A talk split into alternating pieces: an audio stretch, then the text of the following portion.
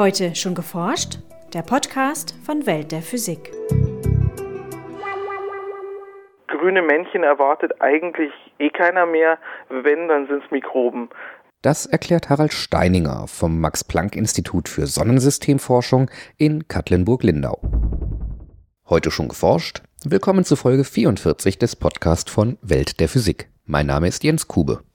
Ungeachtet der aktuellen NASA-Kürzungen für die bemannte Raumfahrt berichten wir Ihnen heute von einem europäischen Projekt, das von der großen Vision zur Mars-Raumfahrt motiviert wird.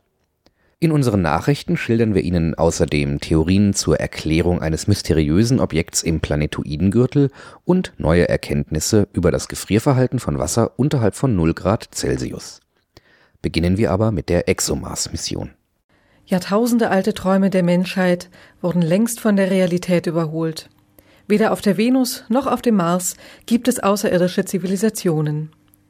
Warum die Wissenschaftler trotzdem immer wieder Raumsonden dorthin schicken wollen, erläutert uns Harald Steininger vom Max-Planck-Institut für Sonnensystemforschung in Katlenburg-Lindau.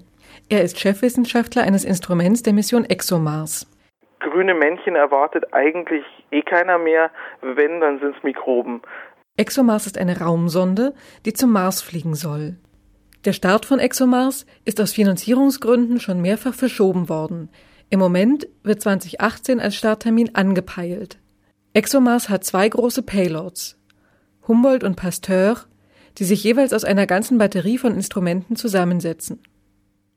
Das Instrument von Harald Steininger und seinem Team heißt abgekürzt MoMA, Martian Organic Molecules Analyzer. Es ist ein Gaschromatograph-Massenspektrometer zusätzlich mit einem Laserdesorptionsmassenspektrometer gekoppelt. Und so funktioniert es genau. Die Bodenprobe wird aufgeheizt. Alles, was äh, flüchtig ist, geht in den Gaschromatograph und wird dort nach Substanzen getrennt. Also ähm, wenn da 100 verschiedene Substanzen in dieser Bodenprobe drin sind, dann kommen aus dem Gaschromatographen 100 einzelne Substanzen zeitlich getrennt heraus und werden dann einzeln im Massenspektrometer angeschaut. So kann man dann praktisch die genaue Zusammensetzung dieser flüchtigen Substanzen feststellen.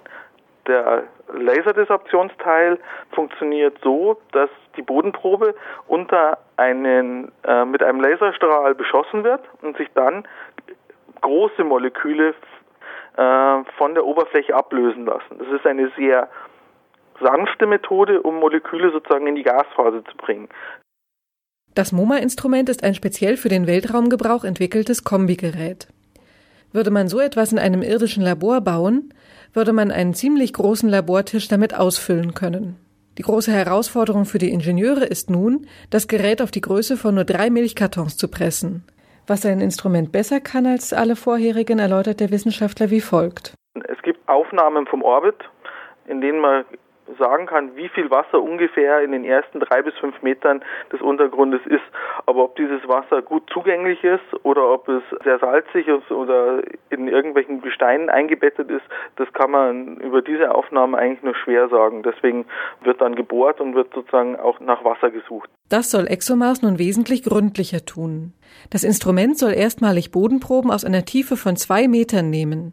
Ziel der ExoMars-Mission ist es auch, weitere Missionen vorzubereiten, die später vielleicht sogar Menschen zum Mars bringen könnten. Weil sich aufgrund der Bewegungen von Mars und Erde nur bestimmte Rückflugtermine eignen, müssten die Menschen circa ein Jahr auf dem roten Wüstenplaneten verweilen. Da man nicht alle benötigten Rohstoffe für diese Zeit mitnehmen kann, müssen die Wissenschaftler vorher ganz genau ergründen, was es dort für Ressourcen gibt und wie man sie gegebenenfalls für menschliche Bedürfnisse aufbereiten kann.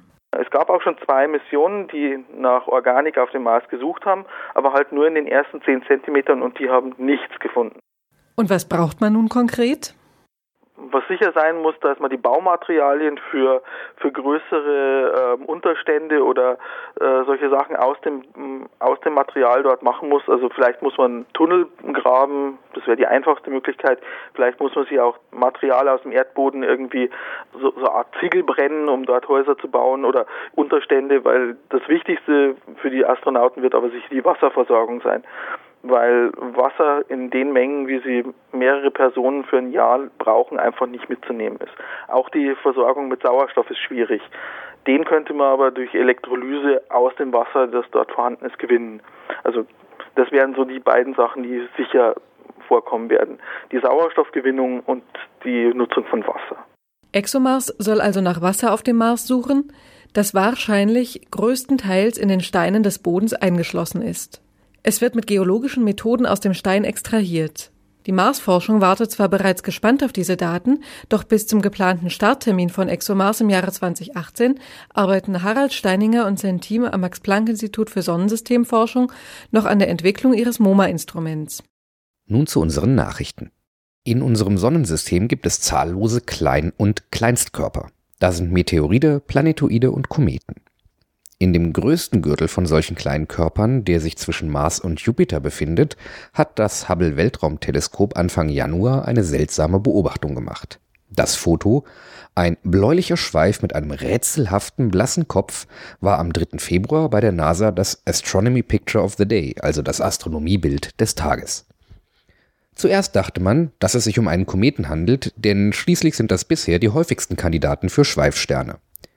David Jewett von der University of California in Los Angeles ist aber der Meinung, dass man hier den Überrest einer Kollision zwischen zwei kleinen Asteroiden beobachtet. Die filamentartige Struktur des vermeintlichen Kometen und überhaupt sein Aufbau sind relativ überraschend. Das stärkste Argument des Wissenschaftlers ist, dass der Kern außerhalb der Staubhülle liegt, nicht innerhalb wie bei Kometen. Es zeigt sich eine ungewöhnliche X-förmige Struktur in der Hülle.